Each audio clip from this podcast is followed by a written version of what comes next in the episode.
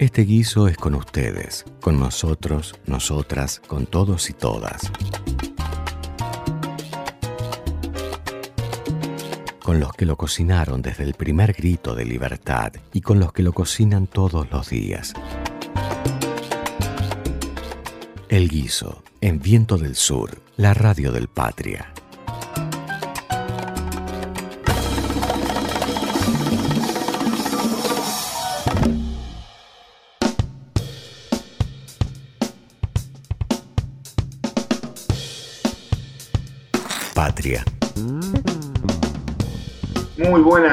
Bienvenidos al Guiso. Y hoy, hoy, ¿qué les puedo decir? Hoy no puedo decir un programa más, un programa que, sucede como, como todos los miércoles. Hoy es el último programa del Guiso. Eh, es duro anunciarlo, pero es así. Y, bueno, con todo lo que moviliza eh, un último programa, con la posibilidad de hacerlo, con comodidad para poder despedirnos, porque también es despedida, eh, nada, se convierte en algo un poco más difícil de arrancar, de sobrellevar, pero no importa, igual le vamos a tratar de, estar poniendo la mejor onda porque acá desde el principio hubo la mejor onda con los compañeros y, logramos algo que, mirando para atrás eh, nos deja muchas satisfacciones y espero que a ustedes, no sé si satisfacciones, pero sí eh, el placer de haber compartido los miércoles, esas dos horas de miércoles con ustedes. Yo, como siempre, estoy con Roy Villarroel y Luis Muy buenas tardes, compañeros.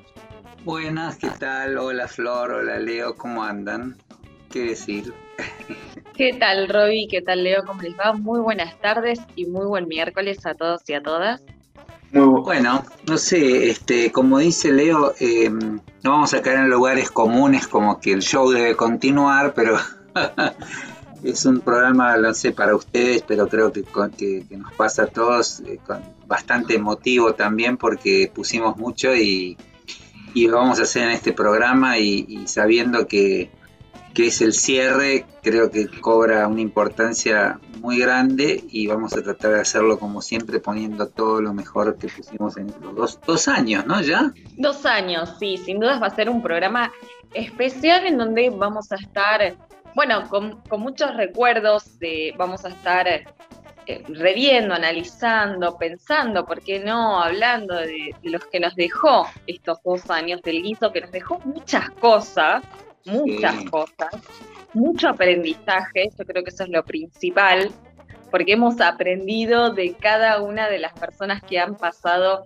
por este, por este guiso eh, así que vamos a estar recordando un poco eso y también, además del cierre del guiso, es el cierre del año. Se nos termina este 2021, no sé a ustedes, a mí se me pasó este año volando, fue un año muy, muy intenso. Hemos arrancado nosotros en el 2020 de manera remota, todos de nuestras casas, porque estaba el aislamiento. Eh, y ahora, bueno, no, sé si les pasa a ustedes, estamos todos con, con muchas actividades, por más de que, bueno, estamos viendo si, si hay una tercera ola nuevamente y, manteniendo los cuidados y todo, pero estamos todos en, nuestras actividades y eso, bueno, genera una, una intensidad muy grande. Pero bueno, vamos a estar entonces haciendo también este balance, podemos decir, un balance de lo que nos dejó este 2021. Sí, Flor, y déjame eh, anunciar a los, oyentes que este programa, siendo el último, va a estar dedicado a una persona que también pasó por el guiso, a una compañera, a una luchadora, a un emblema de la, política nacional, que es Milagro Sala. ¿eh? Milagro Sala, presa política eh, que aún no obtiene su libertad. Y este programa va a estar completamente dedicado a ella y también todos haremos fuerza un año más y pediremos porque Milagro Sala quede completamente en libertad. ¿eh? Así que no sé bien cómo está ahora Robbie, creo que está más al tanto la situación hoy de Milagro. No, no, sí, igual, o sea, ha sido sobreseída en algunas causas, pero no en la principal, la que la mantiene en la prisión, que es la, famosa causa de la, de la manifestación contra Gerardo Morales, pero eh, la verdad es que yo lo que digo, creo y creo hablar en nombre de todos, eh, es una herida abierta del espacio nacional y popular, la prisión de Milagro, y además una muestra de cómo se entiende la política que a veces por cuestiones que, desde la militancia e incluso desde la ciudadanía pueden, pueden, son difíciles de entender, los vericuetos de la, digamos, la complejidad de las relaciones entre la nación, las provincias, los partidos políticos, es increíble que, no hayamos podido y no se haya podido revertir esa condena injusta de un tribunal que además todo el mundo sabe fue armado, digamos, prácticamente a medida, eh, en una provincia gobernada por hoy el presidente de la oposición, o por, de la Unión Cívica Radical, no de la oposición, y que bueno, sabemos perfectamente que más allá de lo que uno piense, a Milagro se la castiga por India, a Milagro se la castiga por militante popular, por haber desafiado el orden que en algunas provincias y en algunas sociedades parece natural, como que hay sectores que no, no, tienen derechos o que no pueden acceder a derechos.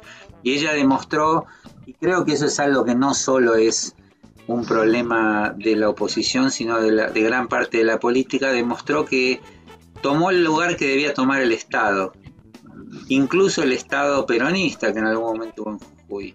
Ellos, la Tupac hizo en Jujuy cosas que no había hecho ni, nunca el Estado. Y eso es difícil de perdonar a veces en la política. Yo creo que eso es lo que está pagando Milagro, entre otras cosas, independientemente del racismo, independientemente del gorilismo, etcétera. Así que quiero eh, sumar a... No, perdón, a sumar un poco también a tu reflexión, que me parece que es central, ¿no? Y que no hay que perderla nunca eh, del foco, porque muchas veces lo que intentan hacer es correr, ¿no? Desviar eh, la, enorme tarea social eh, que ha llevado adelante Milagrosala Jujuy. También me parece que está relacionado con un tema que lo hemos hablado en el guiso, que es el tema de la UFER, que habló tanto Cristina Fernández de Kirchner, ¿no? este poder judicial que siempre está actuando en complicidad con los poderes eh, políticos, con los poderes también económicos, ¿no?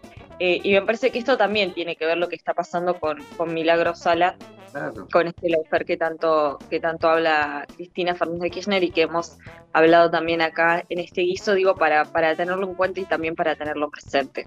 Sí, yo por eso digo que hay dos deudas importantes. Una es desde la política, no, haber, no seguir haciendo lo suficiente, y también desde la militancia, discúlpeme, yo voy a ser crítico con nosotros mismos, porque la causa de Milagro merecería marchas masivas, hubiese merecido una presión popular muy importante, incluso desde los espacios populares, de las organizaciones sociales. Es cierto que la pandemia nos sacó a todos de las calles y nos sacó a todos del... Pero yo creo que de, la, de la territorialidad, pero Creo que deberíamos tratar de retomar esa causa para que se convirtiera en una causa nacional. La libertad de milagro, a mi juicio, debería ser una de las banderas a construir transversalmente entre las diferentes organizaciones del, campo nacional y popular. Así que bueno, ojalá yo, Flor, que vos trajiste a la mesa un tema que justo hoy, estos días, está eh, eh, yo, lo iba a traer en algún momento en mi columna, ¿no? Porque fíjense que hoy venía pensando cómo la oposición en su momento construyó sobre la base de un video de, gente contando plata, un relato eh, a toda la población de lo que era el robo, supuestamente el robo de la guita del kirchnerismo, y nosotros hoy tenemos un video real de funcionarios del Ejecutivo Provincial funcionarios nacionales, senadores, hablando directamente de cómo tienen organizada la justicia para salir a perseguir al sindicalismo. Y eso no genera, o sea, en los medios, no solo los medios eh, eh, más hegemónicos no lo tomaron, Clarín no lo menciona, sino que tampoco se ha convertido, debería convertirse en una, espero que en estos días se convierta en una causa nuestra de militancia, porque ahí vimos un, grupo de tareas, un grupo de tareas de terrorismo de Estado eh, armando un, todo el aparato estatal para poder salir a perseguir y encarcelar dirigentes sindicales. Es algo que real, porque la gente lo, se, fijó mucho en el tema de la Gestapo, que ya de por sí es, lamentable y es horrible. Pero lo más, lo más tremendo de ese video, si ustedes lo escucharon, es cuando el ministro de Trabajo les explica cómo tiene armada toda la causa con los jueces. ¿Y qué tienen que hacer? ¿Qué palabras tienen que decir? Dice que tienen los testigos que ya saben lo que van a decir y que ellos tienen, que los empresarios tienen que fomentar el conflicto y cuando el conflicto lo filmen, porque lo van a tener todo filmado, van a hacer intervenir a los jueces de oficio. Es algo que es espeluznante. En otro país saltaría todo el poder judicial por esto. Y eso es lo que nos tenemos que preguntar. en función de lo que el expresidente quería, ¿no? También porque digo, como vos decís, Roby, poco se habla, se habló mucho de, los términos que se utilizaron, poco se habló también de que, por ejemplo, uno de los intendentes, nada más y nada menos que la ciudad de La Plata, eh, estaba en esa reunión, Garro, eh, y parece que, eso pasó eh, desapercibido, ¿no? digamos, es, creo que es una, estrategia antisindical, un armado contra los sindicatos, lo, lo, que ha ocurrido ahí, pero queda demostrado el accionar de lo que era el espionaje de, Mauricio Macri, queda demostrado también, eh, bueno, la complicidad entre el poder político y el poder judicial a todas luces, ¿no? A todas luces, y como bien decís vos, muy cubierto, muy cubierto por grandes medios de comunicación. No sé si me asombra tanto, esa es la realidad, pero eso, extremadamente cubierto. Eso es lo que yo les iba a decir. En realidad, ahí lo, que deja ver es eh, un, una metodología sistematizada que nace en el gobierno de la ciudad de Buenos Aires con Macri a la cabeza y lo va perfeccionando hasta que después lo adapta a la, nación y a la provincia. Eh, pero es el mismo esquema de funcionamiento. Digo, hay roles, la justicia completamente eh, intervenida por el poder político, existen en los servicios de inteligencia, por un lado, eh, suministrando la información y haciendo la tarea sucia, eh, ellos dividiéndose los roles para actuar y cómo actuar. Digo, hay toda una, operación que se marca dentro de una metodología y que se enmarca a la vez adentro de una sistematización de operatoria. Eso es lo que es el, macrismo.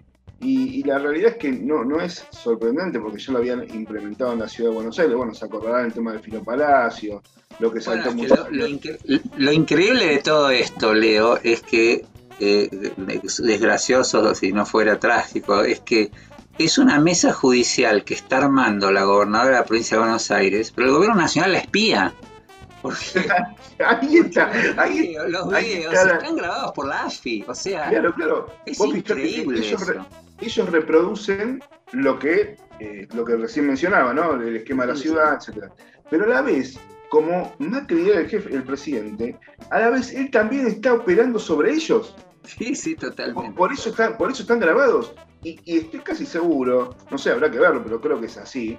Eh, y salta ahora ese video, como van a saltar otros, porque me parece que hay heridos dentro de, los servicios de inteligencia que le están diciendo, ustedes, tomaron las decisiones políticas y ustedes nos están mandando al frente ahora, tomá, tomá. Sí, sí, es muy posible. No, no, hay, otra, no hay otra explicación. Igual es, sí. De todas maneras, yo no puedo evitar volver siempre a mi, a mi tema. Es este es medio triste ver cómo estamos naturalizando esto, lo que vos decís. Es decir, no nos sorprende. No nos sorprende y a la vez no genera ningún tipo de reacción que uno dijera, bueno, posiblemente con el tiempo, esto no debe, no va a ser gratuito seguramente para, para muchos, pero esto debería ser un escándalo que permitiera realmente al poder político avanzar sobre la mafia judicial, sobre las corporaciones, sobre... Pero bueno, es un tema que por otra parte, como te digo, por ahí impresiona más ver gente contando plata que, eh, que confirma el prejuicio que ya uno tiene, los políticos son todos chorros, que esto, que en realidad nadie porque esta, este mesa judicial, como ya nos pasó en la dictadura, este armado contra sindicalistas, mañana es contra jóvenes, contra disidencias, contra los, eh, los, eh, los familiares de Lara, contra empresarios, o sea, es el, uso del aparato estatal para perseguir, para intimidar, es terrorismo de Estado. Y es un tema que habría que tratar de trabajarlo fuertemente, porque la naturalización es lo peor de esto. Es decir, la idea de que, bueno, pasó sin pena ni gloria.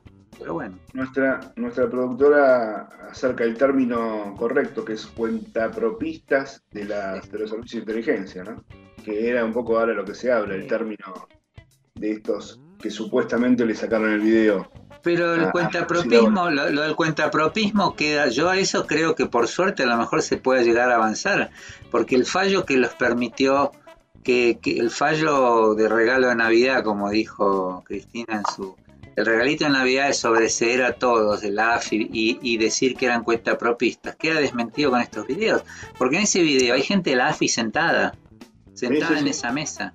Entonces, este, está, claro que, que había una recontra contrainteligencia, ¿cómo que se dice? Contra recontra inteligencia que, ¿no? que los estaba operando a ellos también. Es increíble, yo eh, porque seguramente no sabe nadie que los están grabando si no hubiesen dicho las barbaridades que dijeron. Eh, eso está claro, ¿o no? Hasta ahí comparten. Sí, sí, yo. Imagínate ser un ministro de trabajo y decir eso que estás ah, diciendo ah, sabiendo que están grabando. Es un absurdo. Claramente, claramente. Así que bueno, bueno, e, e, es lo que es lo que hay, es lo que fue el macrismo, eh, es lo que en esencia son, y es lo bueno de saber que uno está parado, por lo menos. Es lo que es, perdón, eh, Leo que te corrija. Es, lo, que, es. el macrismo porque es un partido político que ganó las elecciones legislativas. Digamos, no es un partido que, pasó, ¿no? Que, que, fue lo que nos dejó el 2019. No, no es un partido que hoy está, me animo a decir, muy vigente, pasando por muchas internas, de problemas internos del partido, pero que está más vigente que nunca porque ganó las elecciones eh, legislativas, ¿no? En todo el, país, digo, no, no es algo menor. Sí, no, claramente, claramente. Pero bueno, eh, veremos cómo sigue. Yo creo que esto, como decía vos, Roby, no, no ahora, pero esto le va a traer a largo plazo, a mediano plazo, eh, una factura por la sociedad que van a tener que, pasar a cobrar. Me parece, y hay, Y hay que trabajar sobre esto que decimos, sobre el sentido común. Eh, mira, te cuento, les cuento una anécdota, discúlpenme, pero en, ustedes saben que yo pertenezco a una organización de empresarios. Hubo discusión con esto sobre porque están implicados los empresarios, ¿no? Ahí están sentados algunos miembros de cámaras de la construcción de la provincia de Buenos Aires, que están en silencio, hay que decirlo, no dicen nada, pero aparentemente les les están diciendo, mira, vamos a hacer esto para, para, generar, para sacarles de encima el problema. Se generó una discusión en, en, varias organizaciones empresariales pymes y en la nuestra también sobre qué había que decir frente a esto. Y lo curioso es que lo primero que surgió de gente políticamente activa y formada era, bueno, está bien, pero el Pata Rodríguez, es cierto que el Pata Rodríguez y mucha gente de la burocracia sindical es gente que nosotros podemos llegar a, el Pata Medina, perdón, gracias, me corrige ahí, Caro. El Pata Medina, este que uno puede eh, llegar a cuestionar, etcétera, pero es, es, la teoría de los dos demonios, sin darte cuenta, es decir, porque no es lo mismo una organización sindical o miembro de la organización sindical que funcionario del Estado utilizando el aparato del Estado para poder ir contra una organización. Entonces digo, pero naturalmente ya sale esto porque ellos van a jugar, juegan sobre este tema de que el sindicalismo es todo mafioso y que el sindicalismo y mañana las organizaciones estatales y mañana otras. Pero está muy metido en todos, es esta idea. Entonces, la derecha argentina juega muy bien sobre los prejuicios que ellos mismos fueron construyendo. Señor. Bueno, si les parece, vamos a un tema musical y vamos al bloque principal. Y bueno, nada, seguimos como siempre, hasta las 20 horas por Viento del Sur, la radio del Patria. Un tema musical con Nueve Fernández y volvemos. ¿Qué tal? Buenas tardes a todos. Arrancamos este guiso con una novedad que yo me acabo de enterar hace poco. Bueno, vuelven los siete delfines a tocar. Me llegó un, que ahora no, sé que en, el transcurso de este mes van a tocar en Parque Patricios, en un festival solidario, así que bueno, vuelven los siete delfines, no sé bien con qué formación, vamos a ir entonces, vamos a abrir este programa con, del primer disco de los siete delfines, un cover de Pescado Rabioso, post crucifixión. Viento del Sur, la radio del Patria.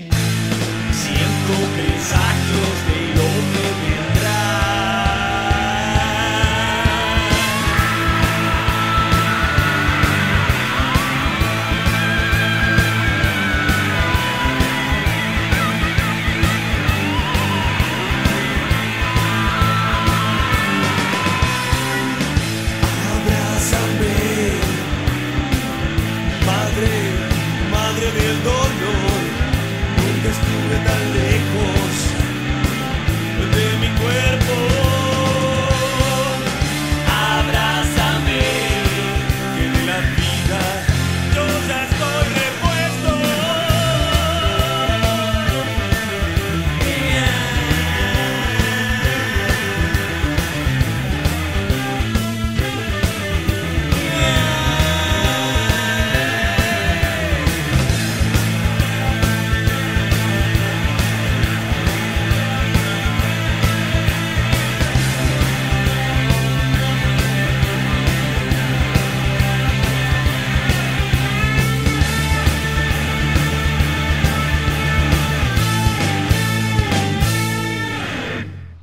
Vamos a escuchar a Sumo con de su álbum After Chabón. Eh, vamos a escuchar eh, No te pongas azul.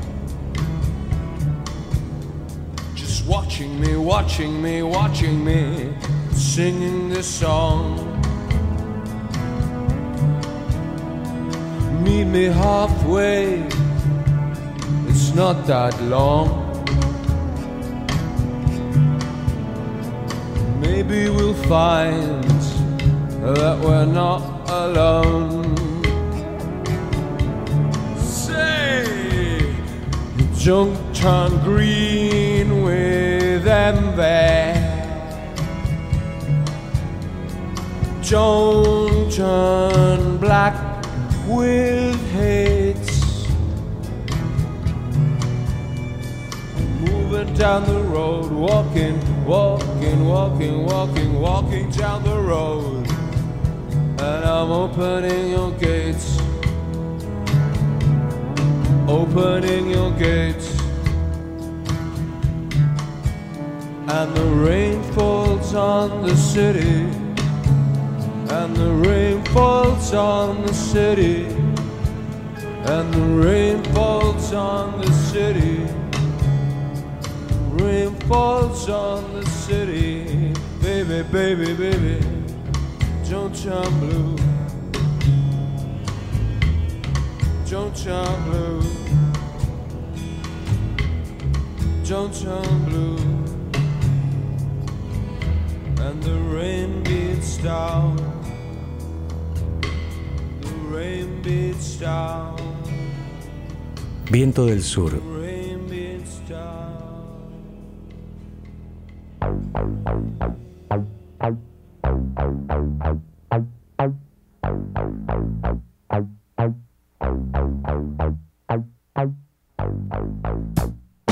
Seguimos en el ISO hasta las 20 horas. Y bueno, en, este bloque, que, que va a ser el bloque principal, seguramente se va a extender, eh, porque vamos a estar haciendo un balance de este año, un balance del 2021, un balance de qué nos dejó el, el 2021 los argentinos, de qué nos dejó en el ISO, de qué dejamos nosotros en el ISO este 2021, qué le habremos dejado a los oyentes del ISO en este año y de, Viento del Sur.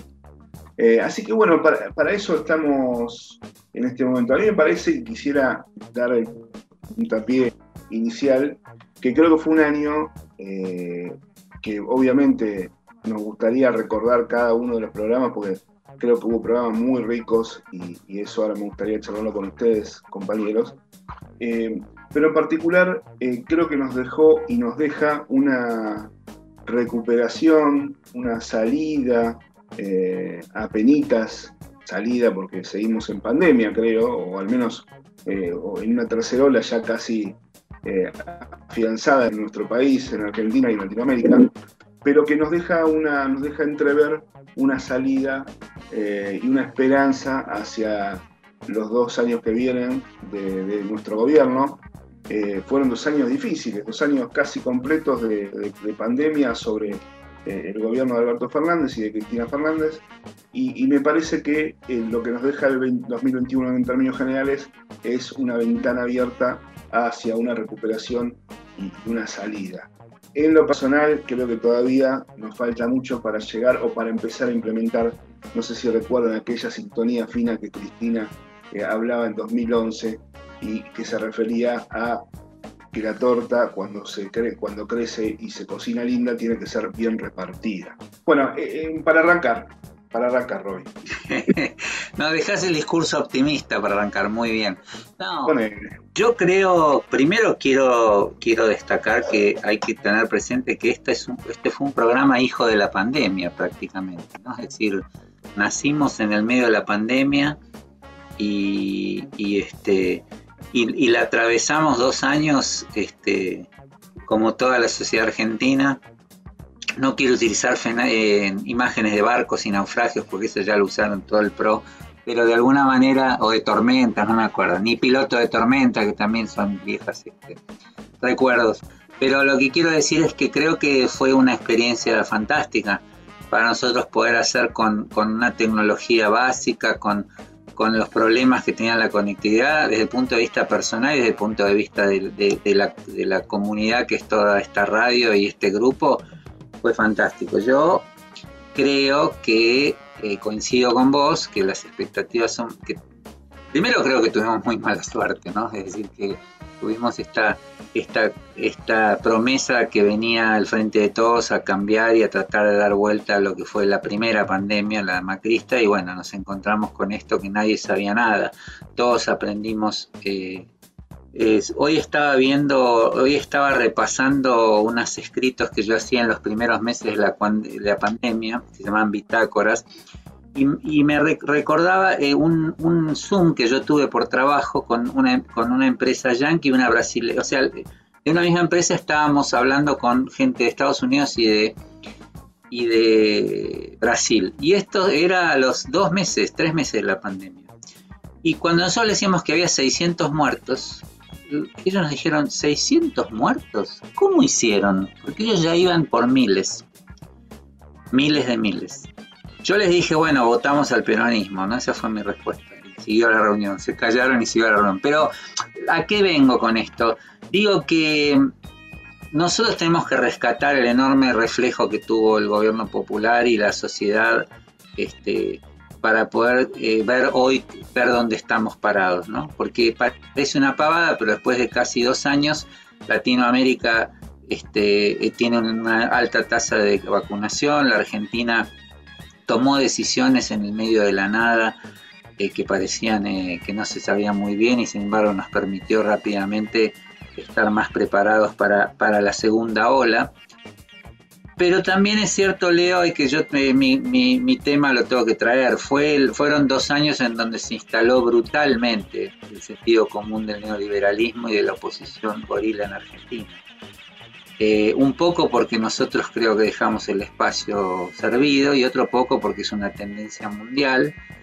Y creo que el trabajo, de el trabajo que vos decís es un trabajo que hay que hacerlo como creo que lo vamos a hacer en la mejora económica, el mejor reparto de la riqueza, pero tuvimos dos años de un enorme eh, daño y ataque al sentido común, a la desesperanza, a la falta de la verdad, a la verdad a medias, sobre la base de un discurso que realmente asusta porque eh, parece a veces premoderno, eh, es anticiencia, antivacuna, anticertezas, eh, poco humanitario, que casi celebra las diferencias, que celebra la, celebra las diferencias, digo, racistamente, digamos, discriminatoriamente, porque las diferencias hay que celebrarlas, pero digo, celebra justamente las desigualdades, eso quería decir.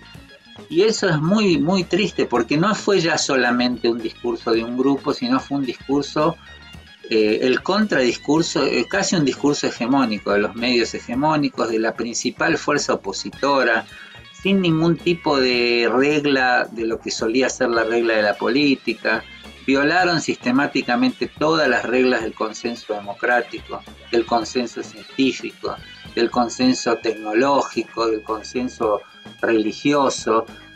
Eh, es peligroso, yo creo que nosotros tenemos que tener presente porque no nos damos cuenta a veces el daño que eso hace eh, en lo que va dejando hacia las expectativas de futuro, ¿no? Y, y, abre la puerta para los peores fantasmas, como estamos viendo de las derechas más recalcitrantes, que que tenemos, tenemos en la Cámara de Diputados candidatos que piden bala, que se hace, que se hagan, que se, no sé cómo decía expert, como era que decía este, que quería un colador, el cerebro con un colador, tenemos este gente que está que habla de la Gestapo, es decir, eh, hay, hay un tema que parece una pavada, a mí no me importa mucho lo que le pase a las, a las personas de, de, buen pasar económico si quieren creer que el mundo es así desigual. Lo que me importa es cómo impacta esto en las esperanzas de construcción de los sectores populares.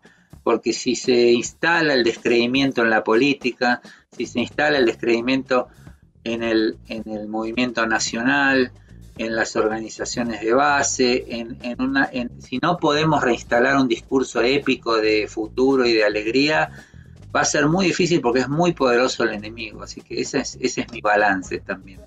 Disculpa que por ahí sonó muy, muy este, bajón frente al tuyo, ¿no?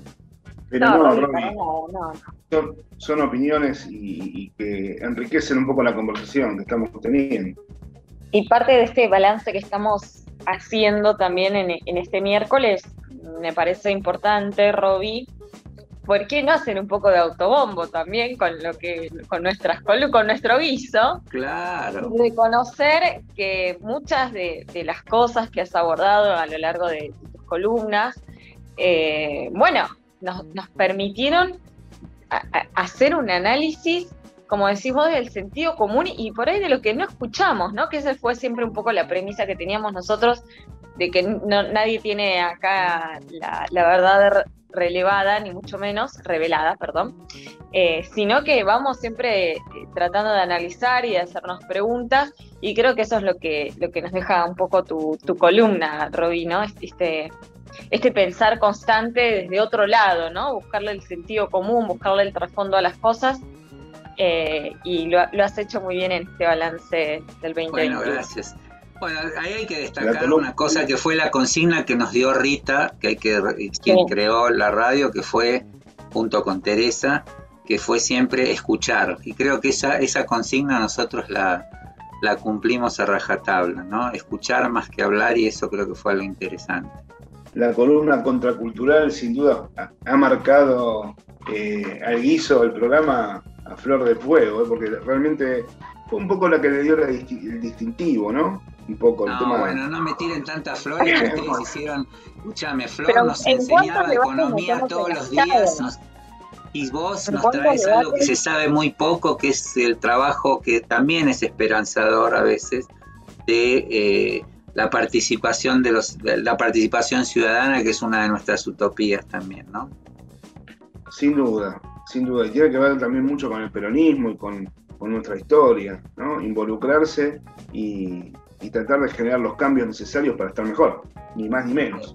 Sí, este, vos sabés que yo pensaba, por eso tío, está todo tan trastocado que a veces, hoy, hoy leía que este, este ministro de Trabajo, ¿cómo se llama? Villegas, vieron, no sé si vieron el, eh, su currículum, fue, fue generalmente un encargado de recursos humanos en las empresas grandes, en Telecom, en Pérez Compán, o sea, el tipo era un casa, un casa obrero desde siempre, pero lo gracioso es que en Telecom era el director general de Capital Humano, esos eufemismos que usa que usa, digamos, el capitalismo moderno. O sea, el capital humano, el tipo en Telecom hizo una limpieza que parece que echó, no sé, 300.000 personas, pero el capital humano para él es muy importante. Son esas cosas que...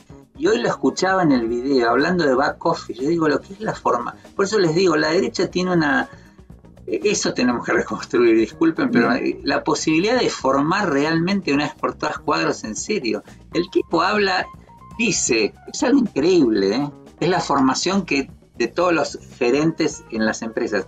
Dice, no se preocupen, porque detrás de todo esto tenemos un gran back office. Dice eso el tipo, el back office son los jueces comprados. Es impresionante. Y, lo está como dando una clase de coaching. Es algo increíble. Por eso digo que el nivel de, el poder del enemigo que enfrentamos hay que tenerlo muy presente. Y tiene que ver con el valor de la educación, de la formación, de bajar línea, aunque esté mal. Y nosotros tenemos que tener algo sólido para poder enfrentar eso. Que además, además eh, es algo que hace carne en miles y miles de personas, porque hay mucha gente que termina identificándose con esas bajadas de línea porque lo, hacen propio, ¿no? Digamos que ese tipo de, empresas este, hay muchas y, y, hay mucha escuela para ese tipo de lugares también. Así es. Es que un tema que creo que sí nosotros hicimos bien y en eso Flor fue y vos fueron, ahora que ya que me tiraron flores déjenme devolverle, y es esto de limpiar la palabra, porque los eufemismos que usa la derecha en el liberalismo son de terror, ¿no? Es decir, bueno, ya hablaban de excesos en la época de la dictadura, eran los excesos, eran nada más ni nada menos que secuestros, torturas y desapariciones. Pero esto que les digo, hablan del back office, hablan de tantos eufemismos en economía, Flor, vos lo sabés, eh, el downsizing, el no sé qué, para explicar despidos. Este, no, eh, y la manera que tienen de, disfrazar eh, para evitar decir lo que tienen que decir. Por ejemplo, parte del debate que pasó estos días, por ejemplo, con el tema de, de, la ley de la, de la ley, no, perdón, del, impuesto en la transmisión gratuita de bienes, eh, o la llamada, llamado también impuesto a la herencia, parte del debate de los liberales era nosotros no vamos a aprobar ningún tipo de proyecto, o la reta decía no vamos a firmar ningún tipo de consenso fiscal que implique crear nuevos impuestos, ¿no? Y siempre en contra de, ese, de esa progresividad tributaria, ¿no? De buscar que paguen más quienes más tienen. Y lo que no te están diciendo cuando ellos te dicen que no quieren aumentar más impuestos, es que lo que están queriendo hacer es un ajuste, por otro lado, un ajuste del gasto, ¿no? Porque esto es sencillo, la manera de recaudar que tiene el Estado es a través de los impuestos. Si vos querés bajar los impuestos, entonces lo que vas a tener que hacer es bajar el gasto, ¿no? Pero el discurso lindo es no vamos a aumentar impuestos, vamos a bajar los impuestos, esconde la otra parte, ¿no? Entonces todo el tiempo están utilizando esas cosas para evitar decir lo que verdaderamente está en el fondo, ¿no? Y, creo que eso es lo que vamos a estar todo el tiempo haciendo balances en este guiso, pero es en parte de lo que hicimos Tiene que ver con esa devaluación que tuvo el parte de lo que hicimos en este guiso, que es contar eh, un poco el trasfondo de las, de las cuestiones, ¿no? Lo, que pasa, el trasfondo de las cosas. Digo, esto, cuando alguien te dice, no vamos a aumentar más impuestos, nosotros después estamos diciendo, mira, la reta, creaste el impuesto a las tarjetas de crédito en la ciudad de Buenos Aires, le pusiste impuesto a ingresos brutos a los bancos y lo aumentaste este año un punto. Eh, aumentaste la, la, BTV, rentas, patentes. Entonces, digo, este doble discurso está constantemente y está muy cubierto. Ese discurso lo levantan eh, funcionarios que llevaron al 3.000% algunos impuestos algunas tarifas.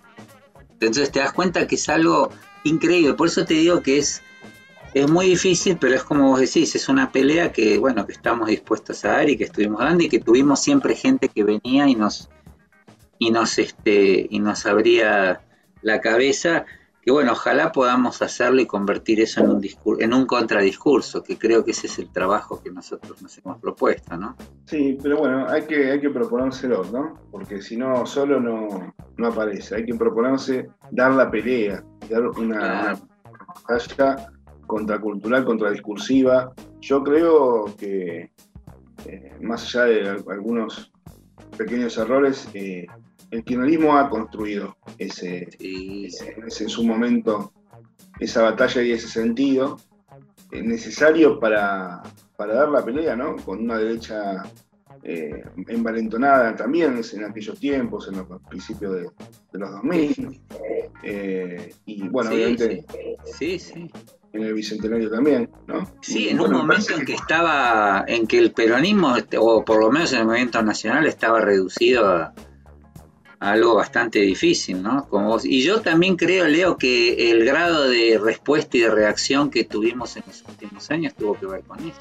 Yo creo que los sectores populares, los sectores dominantes no quieren tener nunca más, quieren su nunca más, nunca más eh, de vuelta eh, una épica de ese tipo. Están perfectamente conscientes de eso, ¿no? O sea que eso lo tenemos que, que ver. Y, yo por eso te digo, cuando, cuando veo gente joven, eh, vos lo ves también en la participación ciudadana, gente chica, joven, digo adolescentes, 20 años, tomando los discursos populares, a mí me, me da, me vuelve este, a veces el, alma al cuerpo porque digo, bueno, son semillas, ¿no? Semillas que hay que dar en una pelea que lamentablemente seguimos teniendo que dar en Argentina, ¿no? Hay, hay, pero hay participación, pero también es verdad que eh, hay un fenómeno que tiene que ver con esto, ¿no? Con, un poco el lugar que tiene la política hoy en nuestra sociedad en estos días, después de cuatro años de macrismo y de estos dos nuestros con pandemia, que tiende a, ser más reticente el acercamiento de la ciudadanía a, la política y en particular, en particular en todo lo que es la ciudad y que a la vez funciona la ciudad de Buenos Aires y, el entorno, digamos, con ciertos barrios del conurbano que están muy, eh, muy pegados, eh, que tienden a ser caja de resonancia de los medios y de la comunicación en general. Entonces, eh, pareciese que la, ciudad o, Buenos Aires en su continuo urbano es apático a la, participación, y, que no es así en realidad, porque la Argentina es mucho más extensa y, las experiencias se multiplican en todo el país y, como siempre, por supuesto, la participación en, mucha, en muchos temas, en distintas problemáticas del país, eh, en las provincias argentinas. Pero bueno, viste, es esto, la caja de resonancia eh, donde pasa todo es está puesta sobre la, ciudad y, su alrededor. Y acá el clima, bueno, ya sabemos que no es eh, ¿no? ese enojo permanente que parece haber ahora con la política. Mira, sin ir más lejos, esto que estábamos hablando, eh, lo que, la mesa esta que firmaron del PRO, la provincia, hay varios artículos, y en particular uno de Pagni en La Nación de hoy, que lo toma, porque la agenda es esa, lo toma y trata de decir que es una continuidad esto de la política, el desastre que están haciendo, de e, esta mesa del kirchnerismo antes y ahora. Entonces, claro, ellos tratan de enmarcarlo y encuadrarlo en una continuidad, ¿no? Porque obviamente aislado no lo van a tomar, porque ¿de dónde van a sacar? Eh, realmente yo creo, ¿no? No quiero ser ingenuo, pero nosotros jamás haríamos semejante asociación ilícita como esa que hicieron en esa mesa que, pasaron en todos lados. Creo que no haríamos. Eh, o no lo hicimos, por lo menos en el kirchnerismo. No, no tan sistematizada y, metodológicamente aplicada, ¿no? Me parece una barbaridad. Pero bueno, ellos tratan de, buscarle la vuelta Hoy para. discusiones con los troscos al respecto, te aclaro. Ah, sí, ellos dicen que sí. Bueno, te sacan la triple A a relucir enseguida, te dicen ah, la triple A era la Gestapo de Perón. Este, pero bueno, son discusiones que ya, es difícil decir grande. Pero sí, no, estoy de acuerdo con vos. Ese, eh, eh, pero además porque, vuelvo a insistir, hay como, es difícil donde encontrar la vuelta. Mira lo que dice Flor, este tema del impuesto a la herencia. El impuesto a la herencia, todo el mundo, hasta hace un tiempo, el liberalismo sostenía que era el impuesto uno de los más progresistas que había. En la Argentina lo introdujo, fue durante el gobierno radical, en 1923 se votó, lo, lo derogó la dictadura y vos, vos, vos ves a los radicales diciendo, no, qué barbaridad el impuesto a la herencia. Pues digo que hay un retroceso en el liberalismo, el neoliberalismo que, es, que no, es, no es otra cosa que un conservadurismo que además está en franca caída hacia el fascismo en cualquier momento, es asombroso y arrastra a todos los prejuicios de todo el mundo. Porque hoy la escuchaba Florencia Rieto alguna de estas, no me acuerdo cómo se llama, perdón, no quiero ser tipo alguna de estas, eh, señoras, este, diciendo nos quieren quitar tu arrito que tus padres se ganaron toda la vida. O sea, ¿viste esas cosas pedorras? Que un legislador en realidad tiene que pensar en el bien común y en el Estado, como dice Florencia, y cómo mantener esta cosa individual. Bueno, bueno, en eso son maestros. Ese es un tema que, nosotros tenemos que también empezar a ver de qué manera ir a la cotidiana, como decías vos en algún momento, lo dijiste vos, Leo, y lo dijeron algunos de las gentes que invitamos, que tenemos que pensar. Y con algo tan sencillo, porque además son mentirosos, ¿no? Eh, son mentirosos, esa es la palabra. Porque ellos saben que el impuesto a la herencia, que como bien decís vos, Roby, lo, derogó la, última dictadura cívico-militar, pero que está ahora en, vigente todavía en la provincia de Buenos Aires, eh, es un impuesto que eh, exime del pago a los bienes de familia. O sea, que no va a entrar la casita que con esfuerzo pagaron, compraron tus papás y que por ahí te queda vos, no va a pagar el impuesto a la herencia, sino que hay determinados montos y hay determinadas alícuotas que se aplican, que por cierto, como digo, está solamente en la provincia de Buenos Aires, es muy baja, es de apenas el 1,6%, el mínimo, el máximo está en 6%, para que nos demos una idea, en otros países llegan 30, 40, 50%, y reitero, está exento a los bienes de familia, ellos lo saben, ¿no? Ellos lo saben, pero de cualquier manera generan esta idea de que el ahorrito que le costó tanto a tu papá, a tu mamá, a quien sea, tener la casita, ahora vos te la van, te van a cobrar. Eso es falso, pero lo instalan y penetra, penetra en el sentido común y después uno escucha que la gente repitiendo, bueno, lo que dicen los, legisladores que son mentirosos, legisladores y legisladoras que están diciendo mentiras. Esta pregunta, esta pregunta para Florencia, la que sacó el tema, también para vos, Roby. ¿vamos a volver con algún tipo de normativa para regular la radiodifusión en Argentina? ¿Vamos a volver o no? La pregunta Eh. es ¿por qué no volvimos? Quedó, ponele que quedó un poco en, en otro en otra orden de prioridad.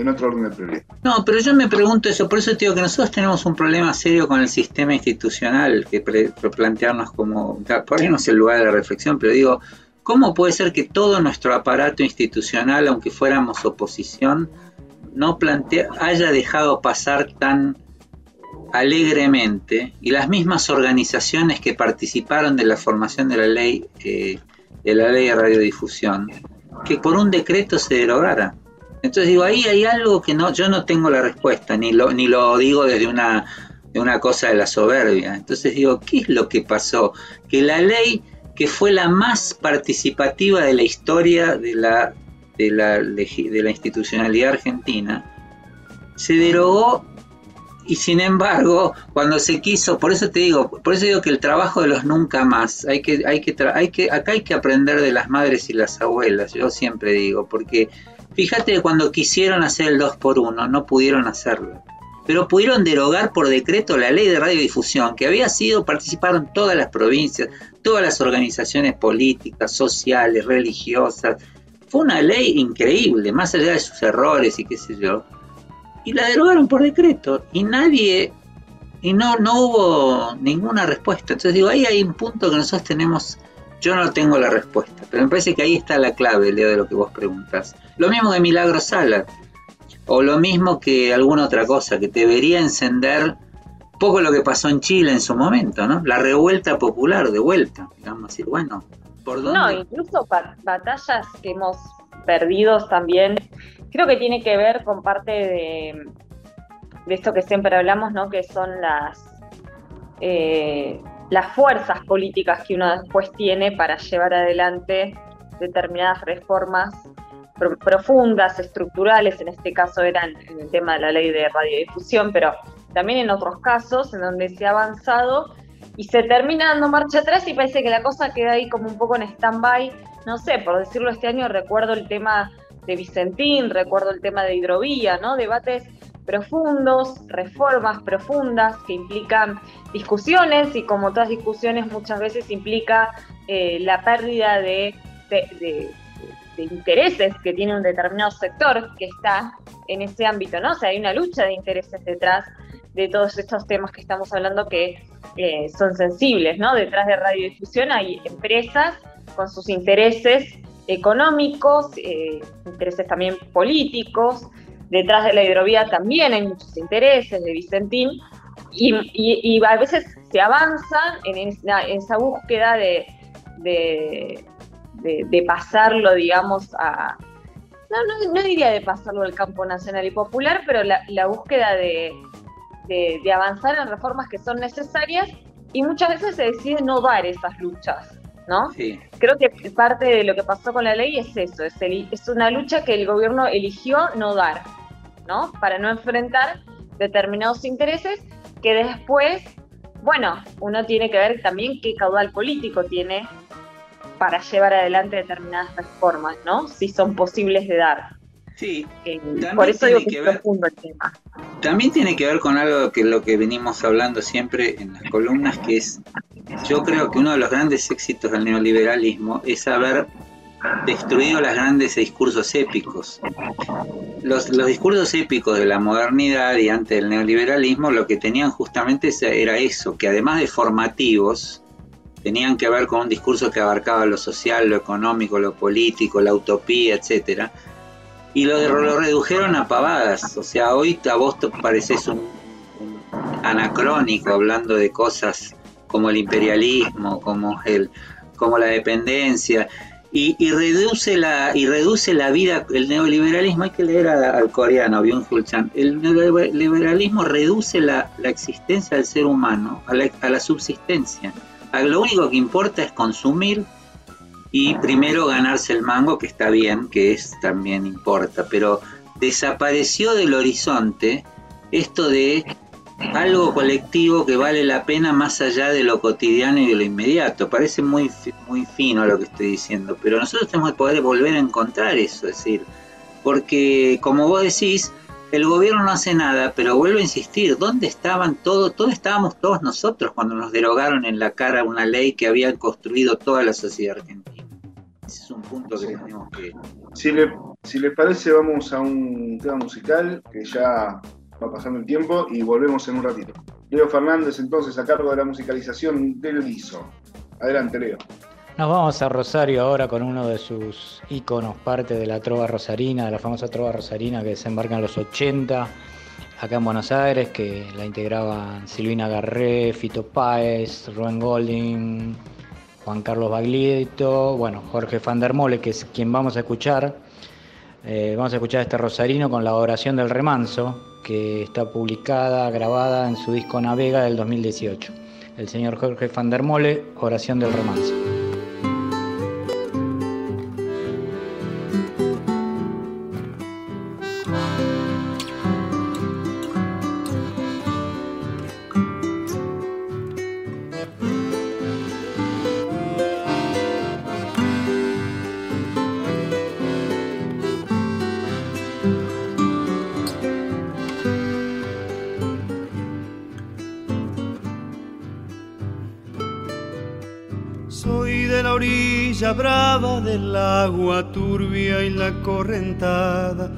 Baja hermosa por su barrosa profundidad. Soy un paisano serio, soy gente del remanso Valerio, que es donde el cielo remonta vuelo en el Paraná. Tengo el color del río y su misma voz en mi canto sigo, el agua mansa y su suave danza en el corazón. Pero a veces oscura, va turbulenta en la ciega hondura y se hace brillo en este cuchillo de pescador.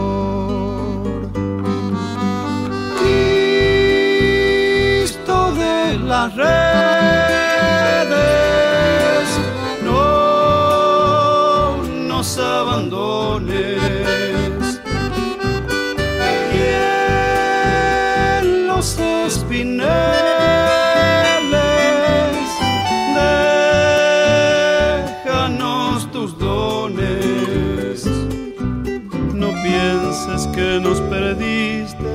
La pobreza nos pone tristes la sangre tensa y uno no piensa más que en morir. Agua del río viejo, llévate pronto este canto lejos que está aclarando y vamos pescando para vivir.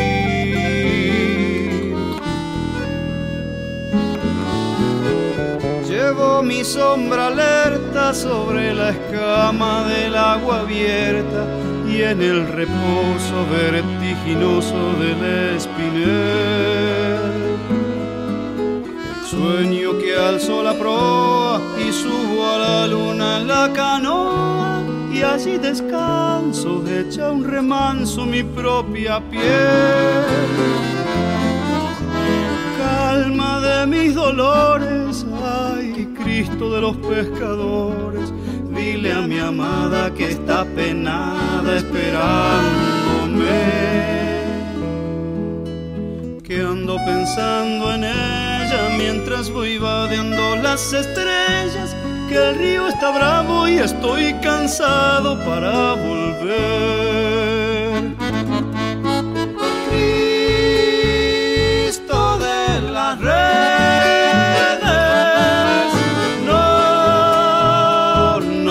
Abandones. En los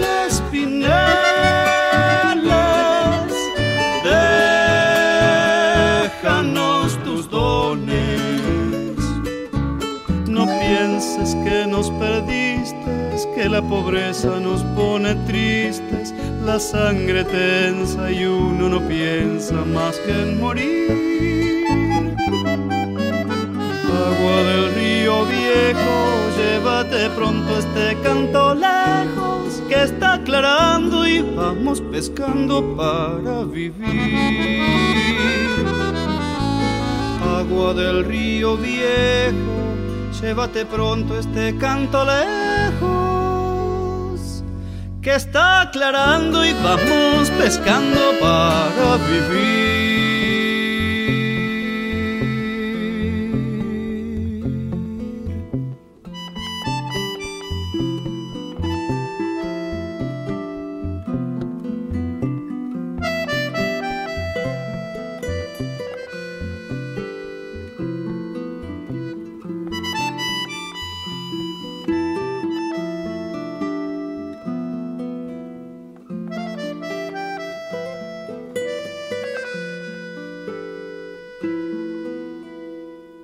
Vamos a escuchar ahora al señor, al prócer eh, santiagueño, al señor Peteco Carabajal, eh, con su tema El violín del monte, eh, que está en el disco Ar de la Vida. Peteco Carabajal.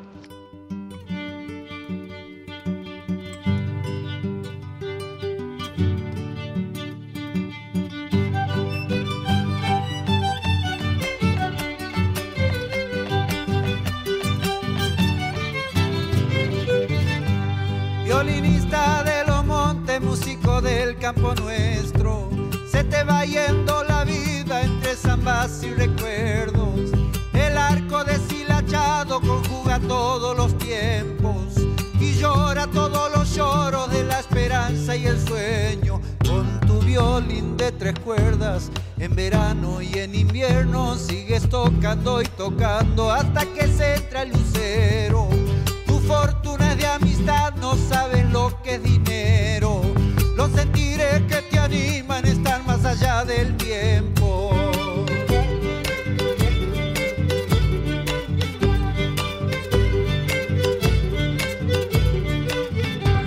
Cuando llega el carnaval, cruza montes y potreros y sale buscando fiesta con tu silbo de señuelo. Con tu ponchito gastado, cubres tu violín dormido lo cuidas a tu instrumento. Violinista de los montes, músico del campo nuestro.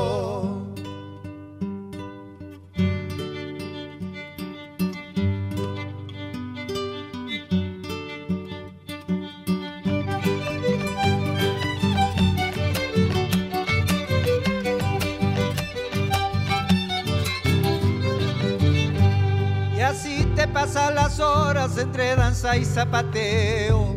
Y de vez en cuando toca la danza de tus recuerdos. Entonces te trae la tarde la luz de unos ojos negros que prometieron volver y que lejos se perdieron. Violinista de los campos, músico humilde del cerro, como llora tu violín, eternizado en el viento. Quién sabe si veces tu violín no tendrá miedo de quedar solo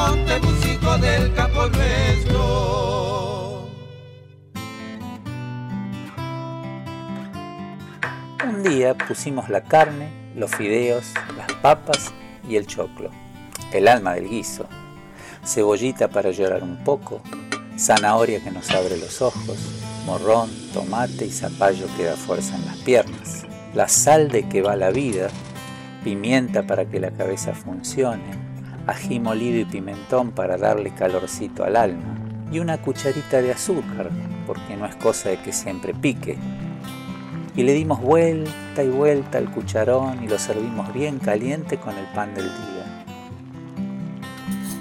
Y se nos vinieron a comer los invitados nomás, y comimos, y disfrutamos, y hablamos, pensamos alrededor del fuego.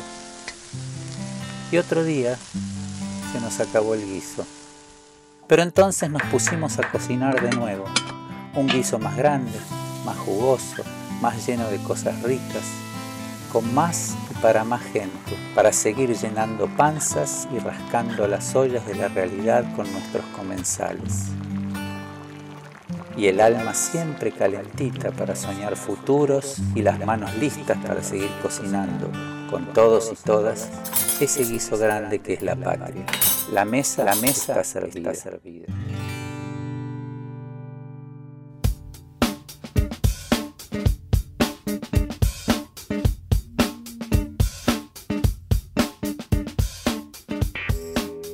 Seguimos en el guiso hasta las 20 horas nuestras redes, que seguramente las vamos a dejar funcionando, más allá de que este sea el último programa. Seguirá el guiso en Twitter y el guiso en Instagram. En guiso el guiso en nuestro, nuestro nombre. Nos pueden encontrar ahí y dejar saludos, despedidas o simplemente contarnos un poco qué opinan de lo que estamos conversando.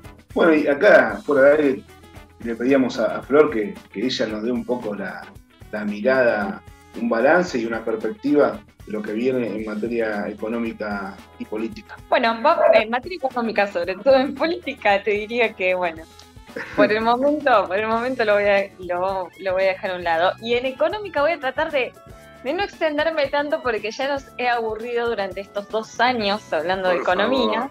la eh, única, la única columna coherente de nuestro programa. No, lejos, lejos. Siempre tratando, obviamente, de, dar lo mejor y de hacer lo mejor posible. No, yo pensaba, cuando escuchaba a la columna de Robbie, pensaba eh, en, parte de, los desafíos que tenemos en, en, el año que entra, en el 2022. Parece increíble que ya se termina el 2021, pero ya estamos entrando en el 2022. Eh, yo creo que este gobierno, en términos económicos, eh, quiero decir antes eh, que todo lo que estoy diciendo en este momento es lo que se me está ocurriendo en la cabeza porque no tengo absoluto. Estuve tomando recién unos apuntes mientras Robbie hablaba de lo que me iba, me iba acordando y cosas que se me iban disparando en, ideas. Pero bueno, la idea es que podamos analizarlo también entre, entre los tres yo pensaba cuando asume este gobierno, asume con un objetivo económico bastante claro, me parece, ¿no? Veníamos de la crisis del 2018 y 2019, dos años de recesión económica que nos dejó el, gobierno Mauricio Macri, y se asume con un desafío principal, que era eh, recomponer poder adquisitivo, ¿no? empezar a recuperar salarios, empezar a generar puestos de trabajo y llevar la economía hacia un sendero de crecimiento. Ese objetivo queda trastocado, sin dudas, por la llegada de la pandemia en el, en el 2020, apenas tres meses de que asume el gobierno nacional. Y claro, se desmorona todo lo que uno venía pensando, proyectando, y a la recesión económica del 2019 y 2018 se le empieza a sumar lo que significó el 2020 para la economía argentina, que ya lo hemos hablado mucho, no voy a, no voy a ahondar, no voy a profundizar en eso, ¿no? Pero la economía cayó 10 puntos, los salarios siguieron perdiendo poder adquisitivo. Eh, en el medio tuvimos una renegociación de nuestra deuda en dólares, porque la principal herencia que nos ha dejado, ¿no? El Apero Macri, nos ha dejado una deuda en dólares por 227 mil millones de dólares de esos 44 mil millones de dólares corresponden al Fondo Monetario Internacional y 88 mil millones de dólares se fugaron de esos 227 mil millones de dólares que nos dejó de deuda el gobierno de Mauricio Macri. Fuga que incluso reconoce el propio Fondo Monetario Internacional. Hace poquito salió una, un informe técnico que hace la, la Oficina de Evaluación Independiente del Fondo Monetario, salió un comunicado y el informe en donde reconocen, por un lado, el fracaso económico, el fracaso de la política económica que implementa Cambiemos, y por el otro lado también que hubo una fuga de capitales, algo que está en contra de su propio estatuto. No voy a referirme mucho más a ese comunicado porque la verdad es que de autocrítica deja un poco que desear, ¿no? No, no se hizo mucha autocrítica al Fondo Monetario. Sí remarco algo que nosotros hemos abordado a lo largo de todo el guiso y es que siempre marcamos y tratamos de, con números y con fundamentos, hablar de la corresponsabilidad del Fondo Monetario Internacional, ¿no? Algo que lo podemos dejar como, si tenemos que poner en el calendario 2022, desafíos del 2022, sin dudas, está eh, el tema del Fondo Monetario, ¿no? Y yo no lo pondría solamente en el calendario del 2022, lo pondría en el calendario del 2023, del 2024, del 2025, del 2026, y podemos seguir unos cuantos calendarios más, porque como sabemos, probablemente se negocie con el Fondo Monetario un programa a 10 años. El Fondo Monetario nos va a estar vigilando nuestras cuentas nacionales, nuestras cuentas públicas, nuestra política económica durante 10 años y probablemente dentro de 4 o 5 nos vamos a tener que volver a sentar a negociar con el Fondo Monetario porque tal cual está pactado el perfil de vencimientos, tanto de capitales e de intereses, Argentina no los puede pagar ni en 4, ni en 5, ni en 10 años. Por eso una de las discusiones que, que habíamos planteado siempre acá en el guiso era el tema de los plazos. ¿Se acuerdan que en su momento hablamos de qué pasaba si no salíamos del estatuto y nos íbamos a un, a un programa con el fondo de 20 años? Bueno, todo eso quedó ya un poco lejos en la historia y eh, hoy la situación es otra. Bueno, desafío entonces en, en, la heladera, en el calendario, en los próximos años, tema eh, cómo resolvemos nuestras, nuestras deudas soberanas. Después creo que el otro gran desafío que está, está relacionado con, con, este objetivo inicial que tenía el gobierno, que creo que se pasa ahora, podemos decir, para el 2021, se trató de, ir en ese camino, yo creo que en parte se logró, eh, es el tema del poder adquisitivo y que está relacionado con el tema de los precios, ¿no? Dos, dos ejes que hemos abordado mucho también en el programa. Tema precios, creo que lo discutimos, me acuerdo en, una, en la entrevista con Amado Boudou, que él hablaba del problema de cómo está configurada nuestra estructura productiva como país. ¿no? Un país que tiene una estructura productiva que está desequilibrada. ¿Qué significa esto? Que demanda muchísima cantidad de dólares. Cuando la economía crece, demanda dólares, ¿no? Y eso nos genera todo un trastorno en lo financiero que luego se termina también trasladando al tema de los precios, de modo que tenemos una estructura de concentración oligopólica muy grande en el sector de alimentos y en otros sectores también, no solamente en alimentos. Este año vamos a cerrar con una inflación alta, ¿sí? interanual, en torno al 50%. En el 2020 habíamos terminado con el 33%. Vamos a terminar con una inflación cercana al 53% que nos había dejado Macri en el año 2019. Y creo que es un desafío, ¿no? Hacia el año que viene se ha avanzado en el marco de, de negociaciones para tratar de congelar determinados productos, congelamiento que tanto estuvo en discusión en estos días, ¿no? Hablamos de esa canasta de alimentos que, que el nuevo secretario de Comercio Interior, Feletti, decidió congelar y que se hablaba mucho de que eso no iba a servir, de que no iba a tener ningún efecto, de que iba a haber desabastecimiento. Finalmente todo eso no ocurrió, por el contrario, en el mes de noviembre la inflación bajó, la inflación en alimentos bajó, pero sabemos que el congelamiento, que viene a cortar un poco con la inercia inflacionaria alta que veníamos teniendo los últimos meses, no es una política sostenible a largo plazo, ¿no? Entonces nos va, nos va a llevar a un camino en donde, bueno, vamos a tener un desafío grande con el tema de los precios el año que viene, porque vamos a ir saliendo de este esquema de congelamientos de precios, hay que ver qué pasa con el tipo de cambio, si se empieza a acelerar un poquito más del ritmo de devaluación para tratar de achicar la brecha cambiaria, entonces también por ese lado vamos a tener un poquito de presión en precios y hay que ver qué pasa con el tema de las tarifas de los servicios públicos, si se avanza hacia un esquema de segmentación. Bueno, todo eso pone un gran signo de preguntas en el tema de qué va a pasar con los precios el año que viene, que creo que es otro de los desafíos que tiene el gobierno, que es contener los precios, ¿por qué? Porque del otro lado de los precios están los salarios. Salarios que este 2021 van a terminar con el sector privado registrado ganándole a penitas unos un puntito por arriba de la inflación, pero con un sector informal de la economía, que es un sector grande, que todavía va a estar por debajo de la inflación en cuanto a recuperar el poder adquisitivo, ¿no? O sea que ahí todavía, bueno, hay camino por andar y siempre decimos contener precios es necesario porque si no las mejoras de salario siempre se terminan trasladando a precios. Por último, para no aburrirlos más, el tema del trabajo es algo que yo quería remarcar, porque algo que también se habló mucho este año es el tema de cómo transformamos los planes sociales en trabajo, ¿no? fue una discusión, un debate que estuvo muy presente este año. Y la realidad es que vamos a terminar un 2021 con, un, eh, con una generación de empleo que ya está superando los niveles del año 2019, que ya pasamos lo peor de la pandemia. Es verdad que repuntó mucho el trabajo informal, pero eso tiene que ver con que el trabajo informal fue el que más se perdió durante la pandemia, porque cuantapropismo, monotributistas, eh, son los que más eh, perdieron laburo durante el año 2020, por eso ahora se está recuperando tanto. Pero el sector privado registrado, que uno podría enmarcar como el sector, si se quiere, o el empleo de mayor calidad y el que más cuesta que se genere, también se está recuperando un buen ritmo. Estamos eh, si mal no recuerdo, ya recuperamos más de 140.000 puestos de trabajo. En la pandemia se perdieron 180.000, o sea que faltan poquitos para, para superar ese valor. Y la tasa de desempleo, que es el último dato que brindó el INDEC hace poquito, está en los valores, en el tercer trimestre, del 8,2%. Para encontrar un trimestre similar nos tenemos que ir al año 2015.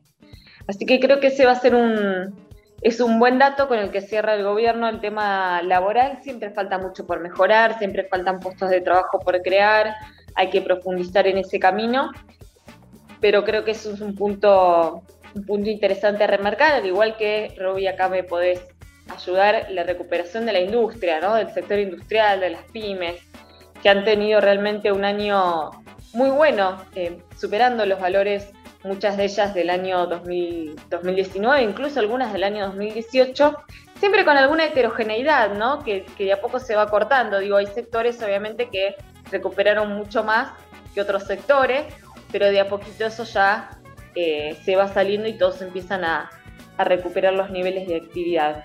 Y para finalizar, el tema del crecimiento, ¿no? que es uno de los debates en Argentina me parece más interesante, esto de que Argentina crece y cae, ¿no? Cada, cada una serie, cada, ciclo, cada 10 años más o menos. Sin ir más lejos, hace 10 años estábamos hablando del 2001, algo que después si quieren podemos abordar un poquito lo que nos dejó la economía, pero ahora, ahora, ahora voy a hablar un poco de eso, ya, ya finalizo igualmente. ¿eh? Tema del crecimiento, este año vamos a crecer más allá de muchísimos pronósticos de consultoras, de economistas que decían que Argentina iba a tener una recuperación en L, que iba a crecer uno o dos puntos.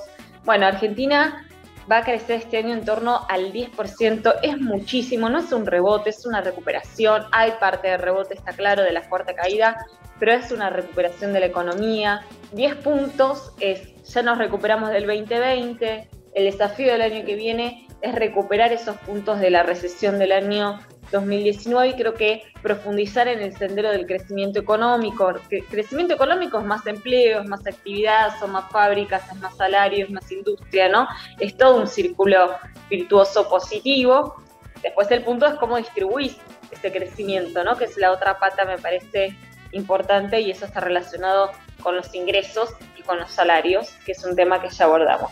Y para finalizar, y, acá si quieren abro un poquito el debate, este año se cumplieron 20 años de lo que fue el 2001, ¿no?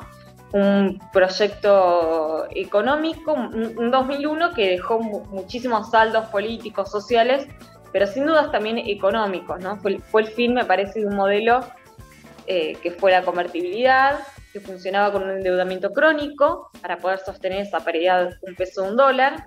Cuando el mercado deja de financiar el gobierno de la alianza, se corta ese acceso al crédito externo, empiezan los programas de ajuste fuertes, el déficit cero, se acuerda el salvataje, llega el salvataje del Fondo Monetario Internacional, cuando el Fondo Monetario Internacional le suelta la mano al ministro Caballo, como, como dijo en su momento la, la vicepresidenta de la Nación, bueno, llega el corralito y todo lo que ya conocemos en la historia argentina. ¿Por qué lo traigo a colación ese tema?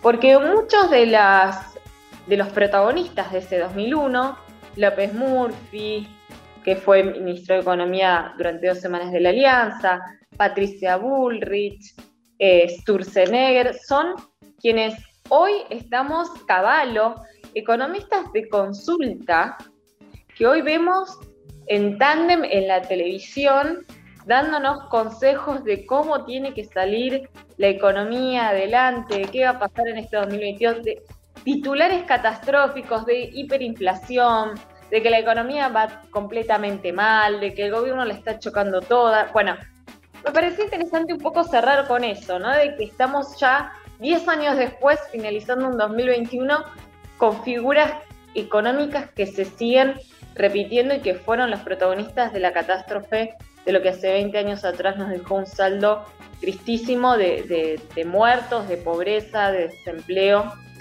eh, y una crisis social muy, muy, muy grande. Bueno, espero no haberlos aburridos. Aburridos.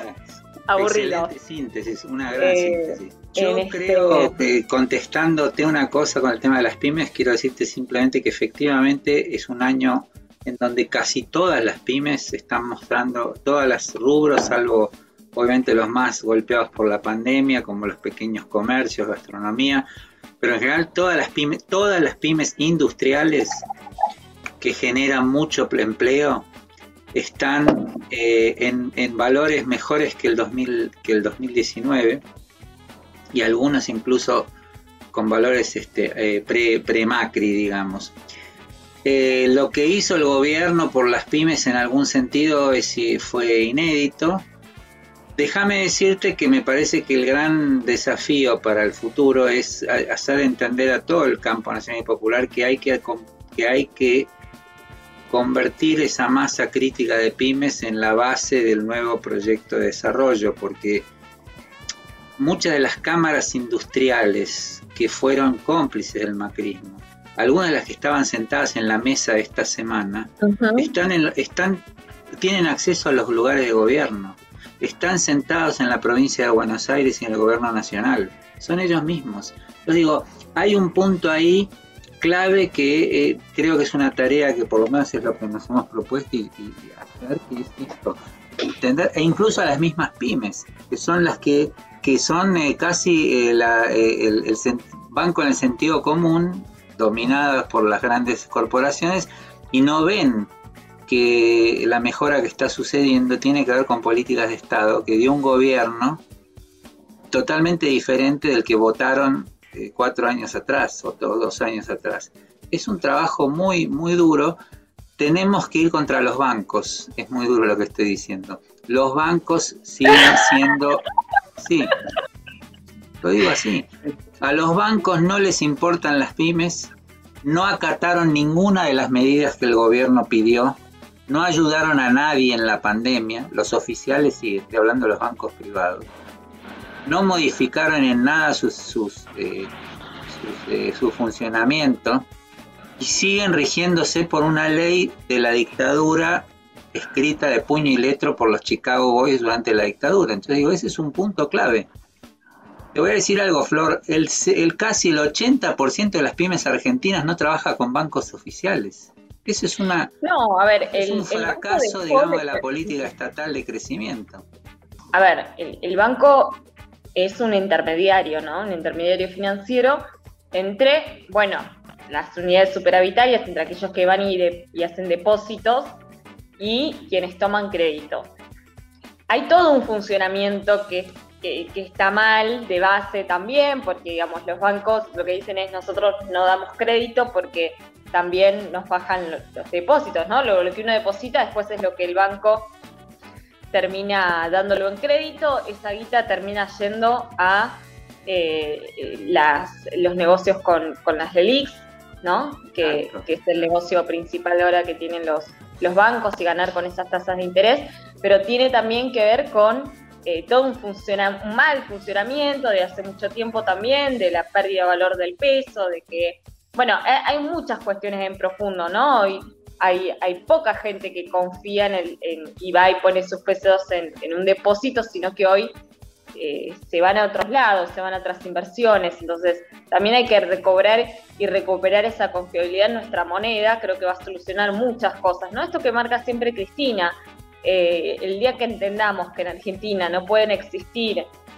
eh, dos monedas, ¿sí? un sistema bimonetario en donde todo el arco político tiene que ponerse de acuerdo en ver cómo solucionamos este tema de la dolarización constante que tenemos en nuestra economía, eh, vamos a, solucionar muchos temas que, están eh, relacionados a ese.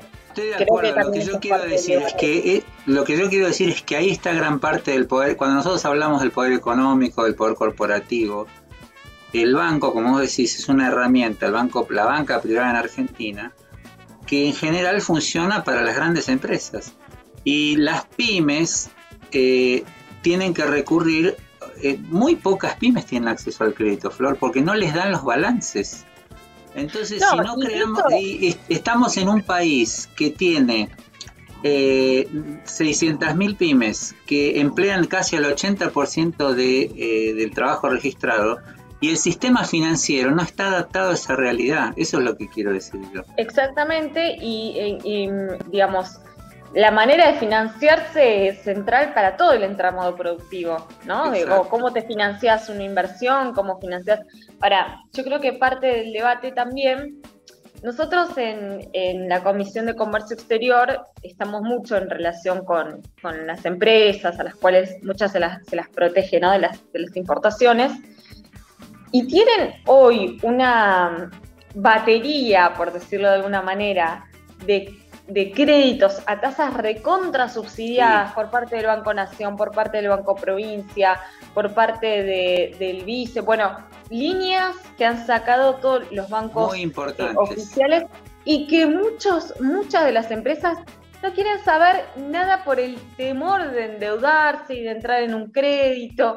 Muchas veces es decir, pero te conviene, le vas a ganar, porque también el tema de la inflación en la Argentina es una preocupación. ¿Y qué pasa después? Bueno, sí, claro. todo eso, digo, es por eso digo, no, no es sencillo y es parte de una discusión profunda, pero coincido obviamente con que eh, hay que repensar un poco de cómo, está funcionando nuestro, nuestro sistema financiero, que está claro que hoy no está para el sector productivo, sino que está en otros negocios y hay que redireccionarlo nuevamente hacia, hacia donde tiene que ir, ¿no? Hacia, hacia el sector productivo. Bien. Yo lo que, lo que tengo miedo, Flor, te escuchaba, son dos cosas, ¿viste? Con esto, esta gran pantallazo que diste. Uno, el tema de, de que no podamos ganarle la batalla a los precios. Y la otra, y ahí quiero, antes de ir al corte, este, esta última reflexión que, te merece eh, esto que voy a decir, es si estamos creciendo, recuperándonos, eh, es también en gran parte porque hay, la Argentina presenta un modelo como los últimos, las últimas décadas agroexportador, agroexportador, donde entran muchos dólares, y eh, con un capital financiero como patrón, digamos, de la lógica del mercado. ¿Qué hacemos para que eso, viste, no lleve toda la riqueza a un mismo molino y se reparte un poquito mejor? A eso voy, digo, vos ves ahí alguna... yo creo que esa es parte de la discusión de los estados digo, por eso siempre eh, el, sector financiero y, las, grandes potencias económicas han estado tan en contra de estos gobiernos, entre comillas, digo, populistas o intervencionistas o, los gobiernos que distribuyen la riqueza, como ha pasado en la región con Lula, con Cristina, con Evo, con Chávez, eh, porque en definitiva la discusión es si al mercado, si el Estado no interviene en, esa generación de riqueza eh, que siempre termina concentrándose en unas pocas manos, eh, ¿quién lo va a hacer?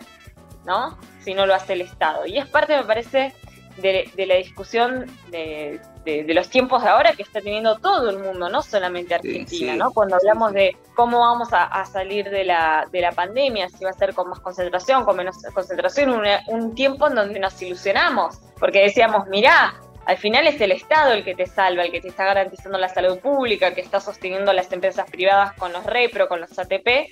Y sin embargo, lo que dejó de saldo, y lo analizó muy bien Tomás Piketty, este eh, intelectual, economista francés que, analiza muchísimo la distribución de, la, riqueza en el mundo y la desigualdad, lo que nos dejó de saldo la pandemia es mayor concentración económica, mayor eh, niveles de desigualdad, peor distribución de los ingresos, tanto en flujos como en, en, stock, o sea, tanto en los ingresos de las personas como en los patrimonios de las personas. Eh, entonces digo, creo que es parte de un debate que se está dando todo el mundo, de que hoy la economía, ya desde el año 76 en adelante, es una, una economía eh, que deja cada vez más de lado lo, productivo y que se enfoca más en, la financiarización. Eh, y ahí me parece que es un, rol fundamental el que juegan eh, los estados en, intervenir y en, garantizar que se distribuya un poco mejor esa riqueza que se genera. Por eso les molesta tanto. Por eso, por eso les molesta tanto cuando están estos gobiernos nacionales y populares que discuten un poco la, distribución de la riqueza. Muchísimas gracias, Flor. Bueno, vamos a un corte, a una breve tanda, a escuchar un tema musical, mejor dicho, con, Leo Fernández y volvemos.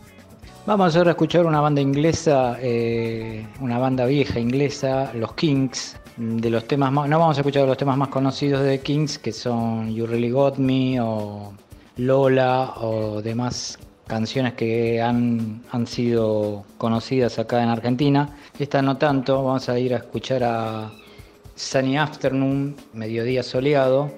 Y la particularidad de los Kings, eh, que es una banda eh, fue muy. Acá no, tuvo tanta llegada en la música argentina, no, no, ha sido tan reflejada, pero por ejemplo ha sido una banda de la que los Beatles eran eh, espectadores, o sea, los tipos, ya siendo los Beatles famosos, eh, se camuflaban y se metían eh, para ver los, shows de los Kings, ahí por camarines y demás, todos camuflados como para, ir a ver a la banda. Así que bueno, vamos con The Kings, Sunny Afternoon.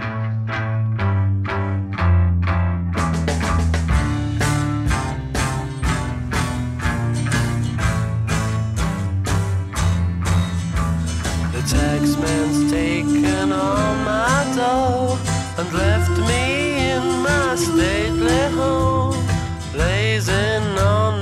sunny afternoon. And I can't sail my yacht, he's taken everything I got. All I've got's this sunny afternoon. Save me, save me, save me from this squeeze. I got a big fat mama trying to break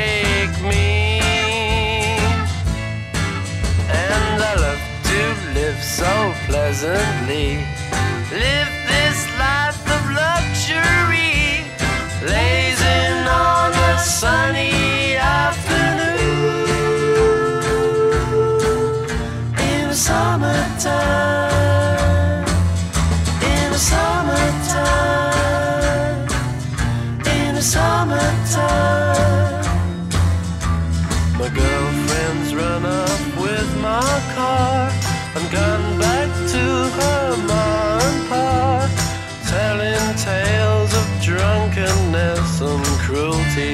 Now I'm sitting here, sipping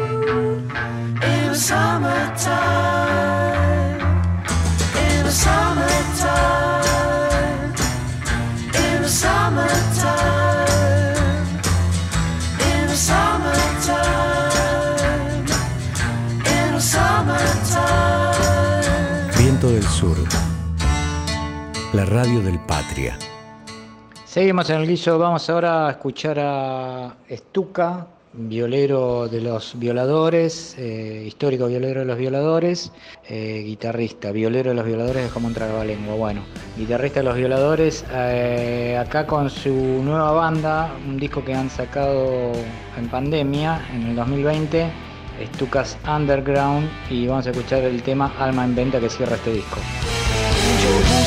alma en venta nadie me la compró. Muchas cosas pasan por fuera, un abismo es el interior.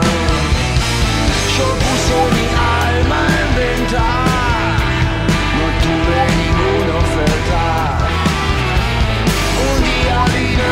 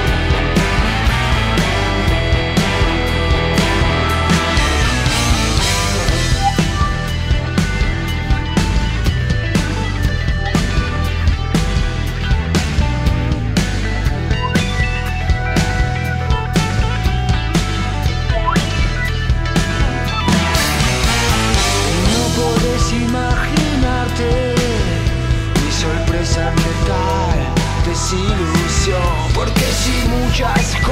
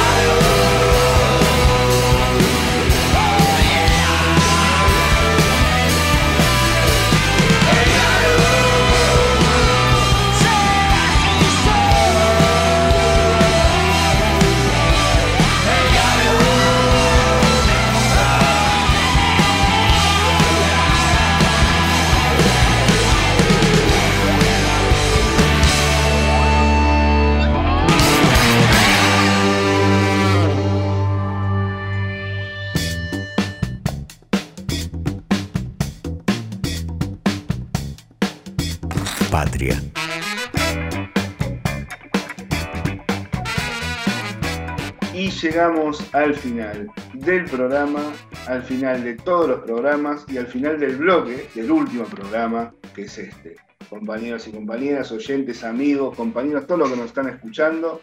Eh, bueno, nos, vamos, nos vamos. Seguramente en, la vida y en la militancia y en el patria nos vamos a estar encontrando.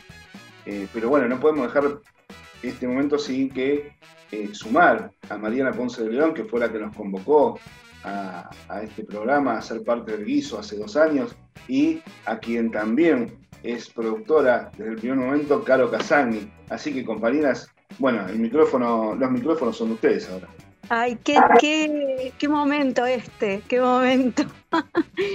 Eh, bueno, nada, quería agradecerles enormemente porque mm, cuando los convocamos para hacer el guiso, cuando pensamos en un programa de, política eh, para Viento del Sur, eh, pero con el no de coyuntura, sino de poder tener una agenda propia, imaginar una agenda propia, tomarnos más tiempo para trabajar cada, cada tema. Eh, bueno, y pensamos en las personas que podían formar ese programa y pensamos en ustedes, que no se conocían entre ustedes y que siempre la magia y la química es algo eh, que no siempre sucede, ¿no? Es como una apuesta y que ustedes la lograron eh, conociéndose a través de las redes y en pandemia. Así que fue increíble y emocionante también. Así que desde la radio les queremos agradecer, agradecer mucho. Y creo que el guiso da para más y da para seguir encontrándonos en, este espacio o en otros espacios, eh, más allá del verano, este, eh, porque, mm, porque hubo programas de, mucha belleza, de invitados de lujo, recordemos a Amado, recordemos a Milagro, recordemos el inicio del primer eh, guiso con Tristán, Bauer, eh, bueno, pasó mucha gente importante, interesante por, por el guiso, así que yo brindo, brindo, adelantándome un poco al brindis del 31, para que eso se dé y que para que podamos seguir eh, haciendo el guiso acá o en otros espacios. Bueno, eh, quedó el silencio, quedó el silencio. A ver, Caro, que también diga algo que se, suman, pero que no dijo nada todavía. a Caro le cuesta, sí, sí. le cuesta. Me cuesta, me cuesta un poco, pero sí, les, les quiero, se los quiero dedicar a ustedes, superando la vergüenza. No, la verdad que también, o sea, realmente me sumo a lo que dijo Marian. Eh, los conocí ustedes, conocí gente muy grosa, la verdad que ustedes desde cada arista, desde cada explicación, desde cada conversación de estas charlas que dicen de café, pero que yo les juro que estoy atrás de la pantalla escuchando eh, lo que dicen a todo segundo, porque la verdad que nos hicieron pensar mucho, nos hicieron reflexionar mucho, eh, nos dimos ánimos también entre nosotros para superar un poco toda esta angustia que nos provocó la pandemia y más allá de la pandemia, todo lo que ya veníamos viviendo desde el macrismo, ¿no? esto de las dos pandemias, bueno, no, quiero recurrir a, términos que ya se dijeron un montón, pero, pero que realmente, o sea, me parece que nos movilizó mucho el alma, ¿no? Y nos movilizó mucho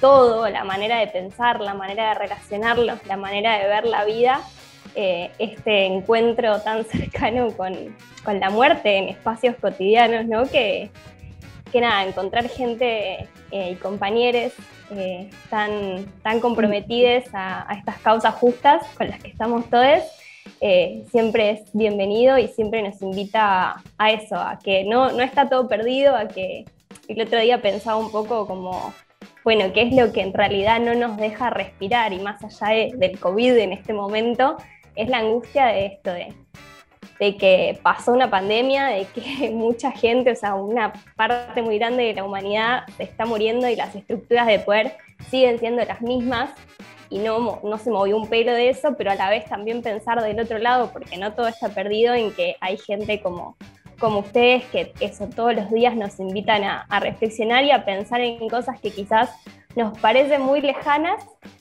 eh, y nos parecen muy abstractas y las ponen sobre la mesa tratando de explicarnos eh, lo que es la realidad y cómo afectan, digamos, a la vida cotidiana de cada uno de nosotros.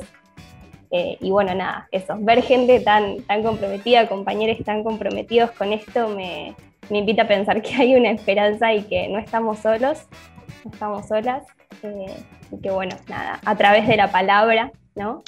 y de la palabra sincera y de la palabra comprometida, eh, muchas realidades se pueden cambiar.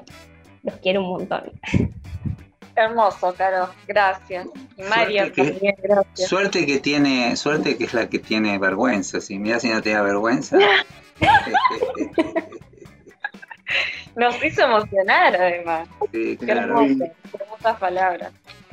Muy hermosas palabras y bueno, nada, si, si no supiéramos que, que nos vamos a seguir eh, encontrando con el guiso por ahí, este, nos pondríamos muy tristes.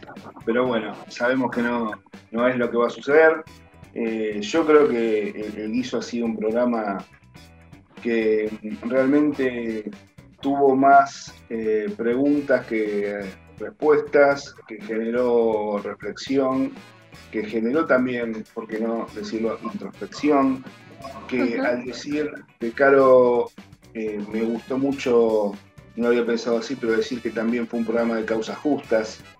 Eh, y además, y por sobre todo, creo que intentamos eh, generar eh, una, una contracultura, la contracultura del peronismo, como siempre, tratar de, de llevarla a la crisis contra este sentido común que construye cada vez más el, neoliberalismo, la derecha, eh, el em- embalconamiento que tienen en los últimos tiempos.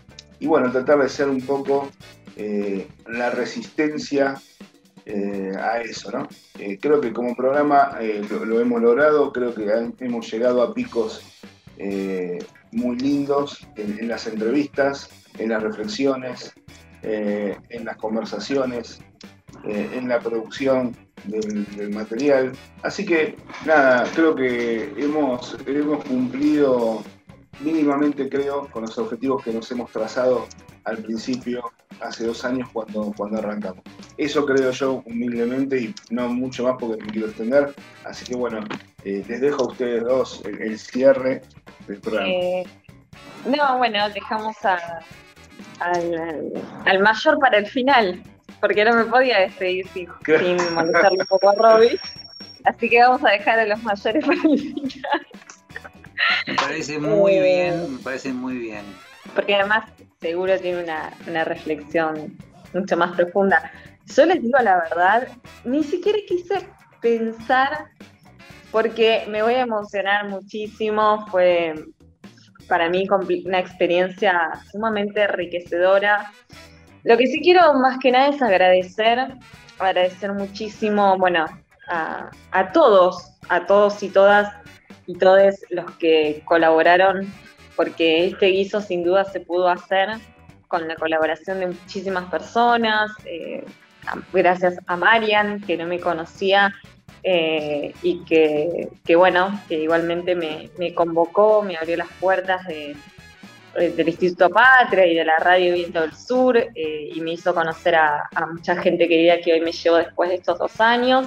Eh, a Caro, que, que nos dejó esas palabras hermosas y que, que fue una gran productora de este guiso, a Sister, que, que hace que salga hermoso este guiso que muchas veces le dejamos grabado un matete y después queda una cosa hermosa que se escucha al aire.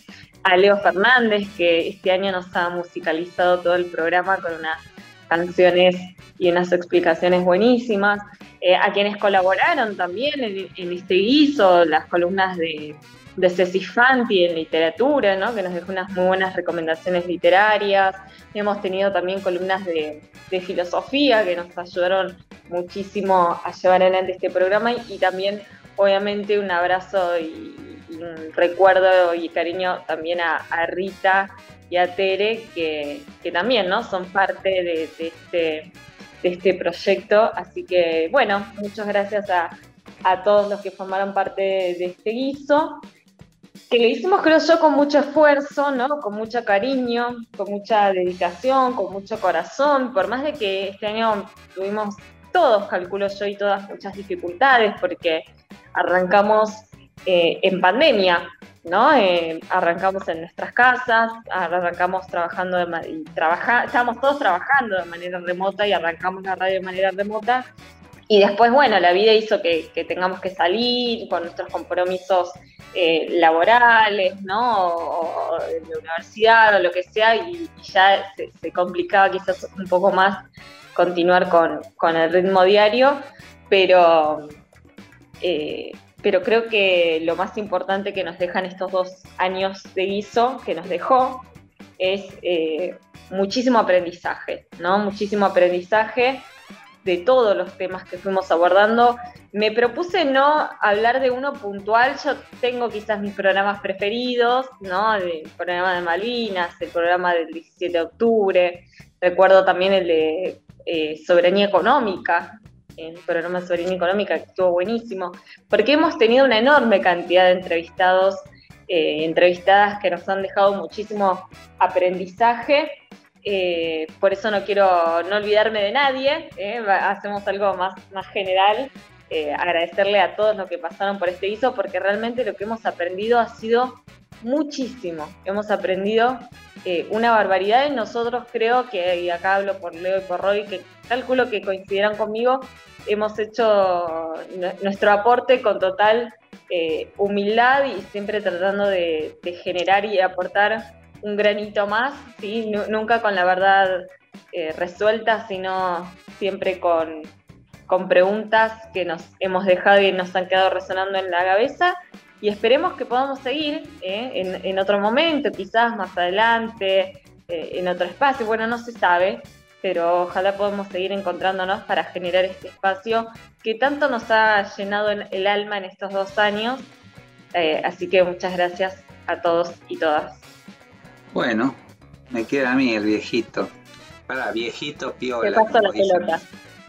No, este, yo, bueno, obviamente que todo lo que ustedes ya agregaron es, es redundante, estoy de acuerdo 100%. Yo quiero decir una cosa que yo recuerdo que por lo menos para mí y para la organización a la que pertenezco y para muchos compañeros y amigos, el Instituto Patria fue un lugar de refugio en un momento en que sentimos que que los sueños habían chocado contra una pared muy fuerte, estábamos en un... Y creo que la radio fue una extensión de eso. Este programa que, que nos convocó Mariana y que Caro nos convocaron, yo creo que eh, yo en lo personal le agradezco porque fue un lugar de, justamente de refugio eh, frente a una realidad difícil, frente a una realidad cambiante, frente a los desafíos que teníamos eh, es hija, es una verdadera hija del Instituto Patria, pero también eh, lo mejor del programa, entre otras cosas, me hace pensar en lo que decía Fabio, ¿no? Cuando decía Leonardo Fabio, cuando decía, me hice peronista porque uno no puede ser feliz en soledad, ¿no? Es decir, yo lo que creo que fue increíble cómo nos unió sin conocernos eh, los valores compartidos, los sueños compartidos. No importa si vos sos si yo soy un jovato y vos sos la, pendeja de este programa, Flor, este, y, Leo, y Cleo no sé qué vendría a ser, digamos, el, de la mediana edad, pero de alguna manera lo más importante fue ver cómo nosotros, frente a una consigna que además me parece que fue muy buena, dos consignas, la de escuchar, que es la que nos dijo, nos dijeron Teresa y Rita, Teresa Parado y Rita Correse, y la de Mariana, que fue la propuesta de hacer un programa que de alguna manera navegara y surfeara por la coyuntura y el ruido de todos los días, tratando de establecer temas que eso, que generaran más preguntas y debate. Nosotros tratamos, como decís vos, Flor, temas como patria, soberanía económica, cultura, lealtad, la integración regional, el LOFER, Malvinas, soberanía tecnológica, eh, hablamos con, feministas, hablamos con historiadores, hablamos con militantes eh, barriales, eh, hablamos con funcionarios, estuvo Amado, estuvo... Es decir, yo creo que, que fue un gran programa y que además un programa que nos abrió a todos y espero que a los oyentes también, a nosotros seguro, la cabeza en muchos lados y que cumplimos con, yo me siento conforme porque creo que cumplimos con el objetivo esto de Ah, hablamos del programa, acá nos recuerdan ese programa del amor, que fue una especie de programa casi lisérgico que tuvimos, este, sin guion y sin este y sin rumbo, pero que resultó muy bueno. Con mucha guitarra también, hay que decirlo. Sí, con mucha guitarra. Mucha guitarra y mucha honra. Y pero la guitarra, pero también eso creo que fue bueno, porque nosotros los tres, y, y Mariana y Carolina, venimos de formaciones teóricas, académicas, experiencias, pero también hablamos, mezclamos creo las dos cosas desde, desde la visión de la experiencia de vida, de la experiencia militante, eso creo que sin que se haya convertido en un programa que solamente fuera un programa de militancia exclusivamente. Así que el balance me parece muy bueno. Eh, yo creo que nos vamos a volver a encontrar, no solamente a lo mejor en un nuevo programa, pero seguro, seguro en los caminos, porque estamos en el mismo camino y eso es lo más eh, fabuloso todo esto. Sentir que todos los días yo me juntaba con personas que partíamos de la misma base de, valores, de sueños, de utopías y de proyectos. Y, y, además quiero decir, hablando del amor, yo ustedes saben que me gusta mucho la música, me gusta la música nacional, pero soy un fanático de los Beatles hoy estuve pensando mucho en un tema de ellos que se llama The End, el final, que es el final del disco Abbey Road, que es el último tema además que grabaron juntos, que dice que al final de todo, el amor que te llevas es el amor que diste o el amor que entregaste. Creo que acá yo me siento así. Creo que me llevo este, mucho amor. espero que los oyentes se hayan sentido así, que se lleven el amor que nosotros entregamos y, bueno, estoy muy agradecido. Bueno, ¿qué más decir? Nos vamos a ir entonces con un tema, con el tema que, nos propone Robbie y nos seguimos viendo en cualquier momento en todos los lugares posibles y les dejamos un fuerte abrazo y que empiecen muy bien. faltó una cosa, Leo. Ah, no dijimos nosotros la pregunta guisera, nos deberíamos hacer la pregunta guisera para terminar. Ahí está. Bueno, bueno, bueno. Yo voy a decir que en respuesta a la pregunta guisera, ¿cuál es mi plato favorito? Eh, que no tengo ninguna duda que es el asado, eh, obviamente, al asador. Ah, guau. Muy bien. Flor, ¿tu, ¿tu plato favorito? Yo quiero decir, yo quisiera ser más original, pero tengo que decir, cuando digo, mi comida favorita es el asado. Yo espero los domingos que voy a Moreno para que mi viejo me haga el asado y es mi momento favorito y es mi comida favorita también. Bueno. No puede fallar. Sí, yo les digo, y yo les voy a decir algo. Vos sabés que yo tengo un tironeo muy grande entre las milanesas y el asado, pero si me das a elegir, me quedo con el asado. Así que, entonces, entonces sin pensarlo sin pensarlo y sin proponer. se llama El Asado, no se llama Bueno, gracias chicos y chicas. Bueno, les mando un abrazo grande a todos los oyentes, les mandamos un fuerte abrazo, que empiecen muy bien en 2022, en familia, con amigos y con la gente querida. Exacto. Chao, que les vaya bien, nos vemos.